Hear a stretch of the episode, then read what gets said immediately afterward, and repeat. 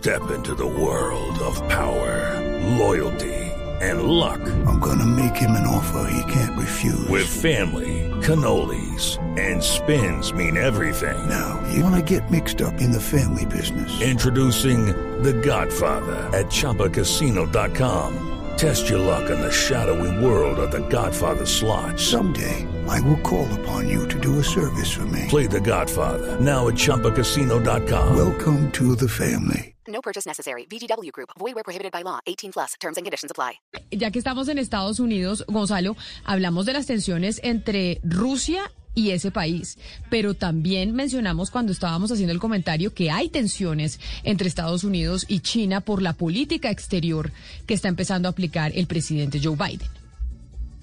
Tensiones comenzaron ya desde el gobierno del presidente Donald Trump y cuando uno rememora lo ocurrido hace tres semanas en Alaska, cuando se reunió Anthony Blinken, el secretario de Estado de los Estados Unidos, con China, uno se da cuenta que las cosas no están bien, porque al inicio de esa reunión eh, bilateral, bueno, se escucharon de lado y lado acusaciones eh, por parte de las dos potencias. Lo que está pasando en este momento, Camila, es que China ha iniciado maniobras militares en el mar meridional, en Taiwán, y que coinciden con la llegada de diferentes eh, funcionarios de la Casa Blanca a Taiwán. Es importante recordar que el presidente Donald Trump le dio prioridad durante su mandato a fortalecer las relaciones con Taiwán, dejando un poco lado lo que está pasando con China. La pregunta es, ¿qué va a hacer el presidente Joe Biden? Tienen flancos abiertos por China, flanco abierto por Rusia, flanco abierto por Irán. Complicada la situación de la política internacional del gobierno de Joe Biden. Pero para entender un poco la relación que existe entre el gigante asiático y el gigante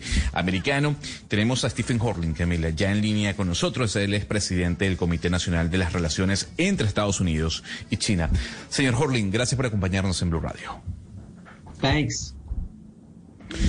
Señor Horling, ¿Le preocupa lo que pueda pasar en Taiwán, tomando en cuenta los videos que se han visto de este, de estos ejercicios militares chinos en el mar meridional? ¿Le preocupa que puede, puede haber un conflicto bélico entre Estados Unidos y China por la independencia de Taiwán? If the United States pushes uh, China into attacking Taiwan, that would be a tragedy. For I was a student in Taiwan 50 years ago. Uh, the progress that has been made in cross-strait relations, in maintaining peace has been remarkable. We should not be chipping away at that system, which has worked for so long. And the chipping away at it, whether it's Taiwan, the United States, or China, is damaging to people on both sides of the Taiwan Straits. But I believe that the Biden administration, Tsai Ing-wen, and the mainland government understand that and won't take steps which would create a crisis in the Taiwan Straits. ¿Qué nos dice nuestro invitado Sebastián a esa primera pregunta de Gonzalo? Sí, nos responde Camila y Gonzalo que si Estados Unidos pues presiona a, Taiwán eh, sobre la pregunta que le hace Gonzalo, él cree que sería una tragedia.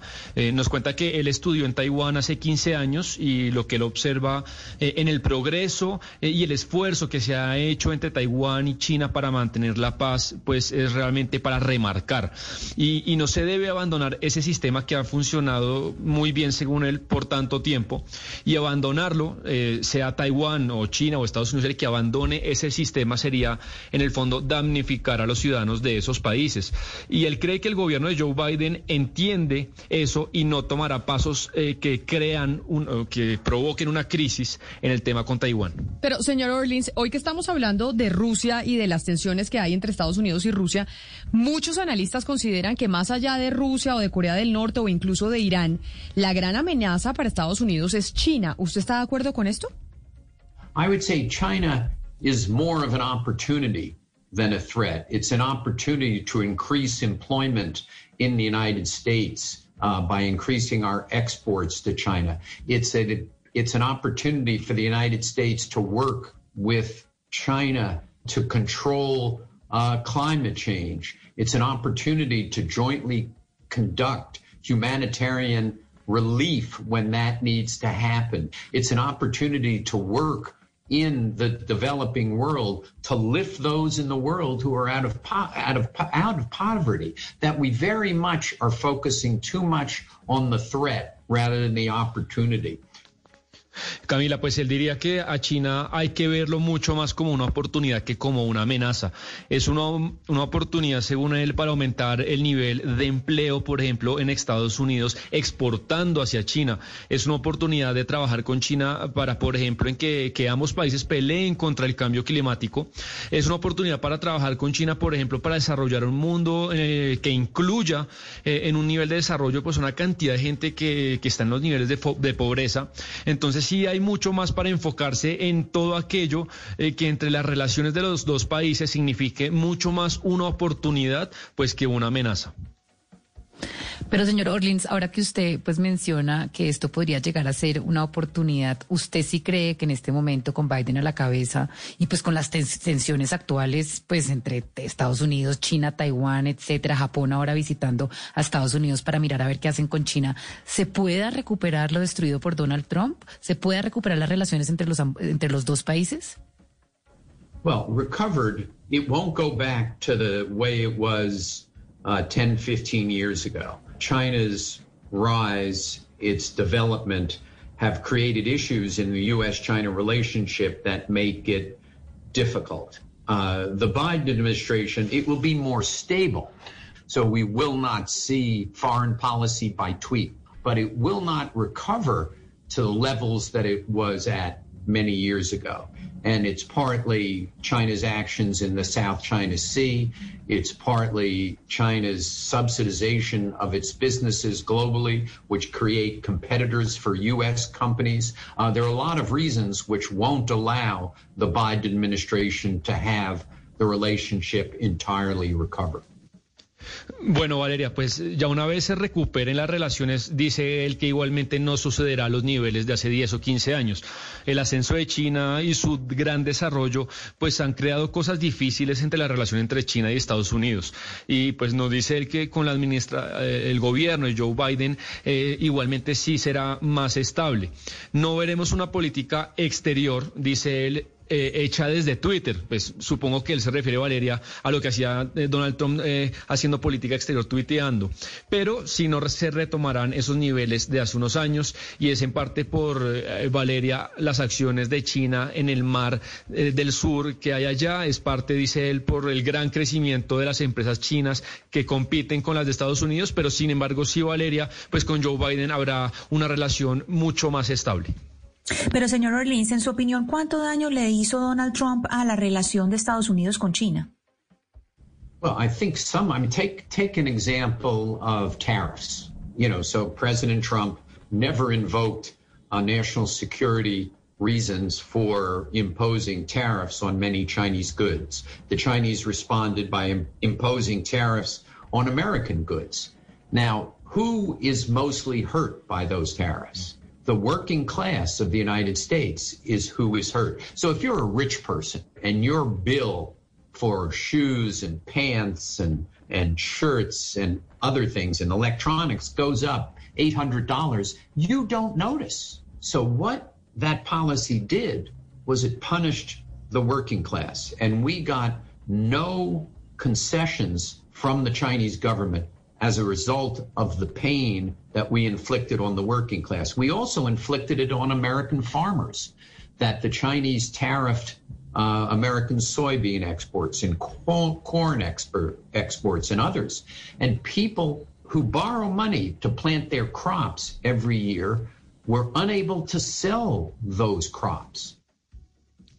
Ana Cristina, pues hay que tomar, por ejemplo, el ejemplo de los aranceles y que Donald Trump dice él nunca dio razones de seguridad nacional, pues para ponerle aranceles a la importación de mercancías desde China. Y pues, ¿qué hizo China? Dice él, pues respondió poniéndole aranceles eh, a la importación de bienes desde Estados Unidos. Y según él, pues los mayores perjudicados de ese tema termina siendo la clase trabajadora. Porque si usted es una persona muy rica, Ana Cristina, pues él opina que una cuenta, una factura, en el que aumenta el precio de los zapatos, de un iPad o de algo, eso realmente no le afecta mucho, usted no, no lo nota. Entonces se terminó castigando a la clase media trabajadora, al igual también Ana Cristina, que se terminaron castigando mucho los agroexportadores de los Estados Unidos, los que exportan maíz y los, los, los que exportan otros alimentos hacia China, también fueron muy afectados por estos aranceles. Permítame, Sebastián, preguntarle al señor Orleans eh, una, pregunta que se le hicimos también al, al zar en armas nucleares del gobierno de Barack Obama, pero enfocándonos en aquel entonces en los iraníes. Señor eh, Stephen, ¿qué tan difícil es negociar con los chinos? Usted que conoce tanto su cultura. When you know, I started my career in the State Department, and my first boss in the office said, the first thing you need to do when you represent the United States government abroad, whether you're in Colombia, whether you're in the Caribbean, whether in Europe, whether you're in China, you need to understand who you are talking to. You need to understand what they are seeking to achieve, and you need to figure out a way to reach the agreement that the United States government has asked you to do. Gonzalo, pues es un consejo que que él nos cuenta que le dio su primer jefe cuando él trabajaría en la Secretaría de Estado y, el jefe de él de ese entonces le dice, lo primero que usted necesita saber y hacer cuando represente a los Estados Unidos en el exterior, sea en Colombia, en Corea, en Nepal, en donde sea, es entender, Gonzalo, usted con quién está hablando, entender esa persona cómo piensa, qué es lo que necesita. Y así de esa manera usted lo que hace es descubrir una mucha mejor manera para alcanzar el acuerdo por el que usted es contratado, el acuerdo por el que los Estados Unidos lo contrató a usted para que logre ese acuerdo pues con China. Claro, entonces déjeme preguntarle, señor Stephen, ¿qué debe hacer Estados Unidos para lograr un mejor entendimiento con China y lograr que las relaciones por lo menos se estabilicen?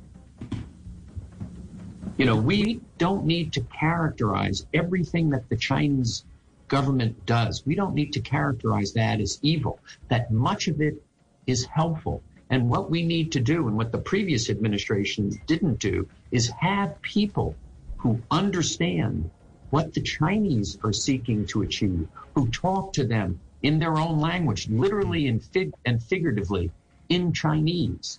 I believe that because I speak Chinese and many of my colleagues speak Chinese, we get better results than those who have never dealt with China. So when we sent, which we did in the prior administrations, people to China to negotiate who really don't understand the Chinese system, who don't speak Chinese, who make demands which are totally unreasonable given the Chinese system, we will never achieve benefits for the American people. Permítame, Sebastián, antes de su traducción, yo despido al señor Orleans para que no se quede en la línea. Señor Stephen Orleans, presidente del Comité Nacional de las Relaciones entre Estados Unidos y China, gracias por atendernos y por haber estado con nosotros en Mañanas Blue. Great. Thanks. Gracias a usted. ¿Qué dijo el señor Orleans al final, Sebastián?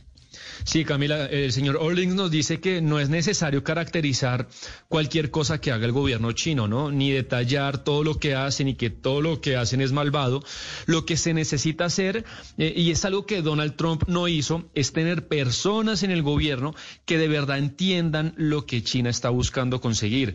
Eh, personas que hablen con los chinos en su propio idioma, en mandarín, que literalmente hablen mandarín. Y pues él cree que razón por la cual eh, cuando él trabajaba, por él habla mandarín y muchos de sus colegas lo hablan y por eso tuvieron mejores resultados que aquellas personas que nunca han hablado o oído a China. Y el pasado gobierno, Camila, pues lo que hacía, según él, es enviar a, China a negociar con personas que realmente no entienden a los chinos, ni su sistema, ni su idioma. Y realmente así no es, nos dice él, cómo se alcanzan los mayores beneficios en términos, pues, de acuerdos para los ciudadanos de los Estados Unidos. Gracias, Sebastián. Ahí estaba entonces, eh, pues, una de las noticias del día. No solo son las relaciones internacionales con eh, Rusia, sino también lo que está pasando con las tensiones entre Estados Unidos y Hello, it is Ryan, and we could all use an extra bright spot in our day, couldn't we? Just to make up for things like sitting in traffic, doing the dishes, counting your steps, you know, all the mundane stuff. That is why I'm such a big fan of Chumba Casino. Chumba Casino has all your favorite social casino style games that you can play for free anytime, anywhere with daily bonuses. That should brighten your day a little. Actually, a lot. So sign up now at chumbacasino.com. That's chumbacasino.com. No purchase necessary. BGW. Void were prohibited by law. See terms and conditions. 18 plus.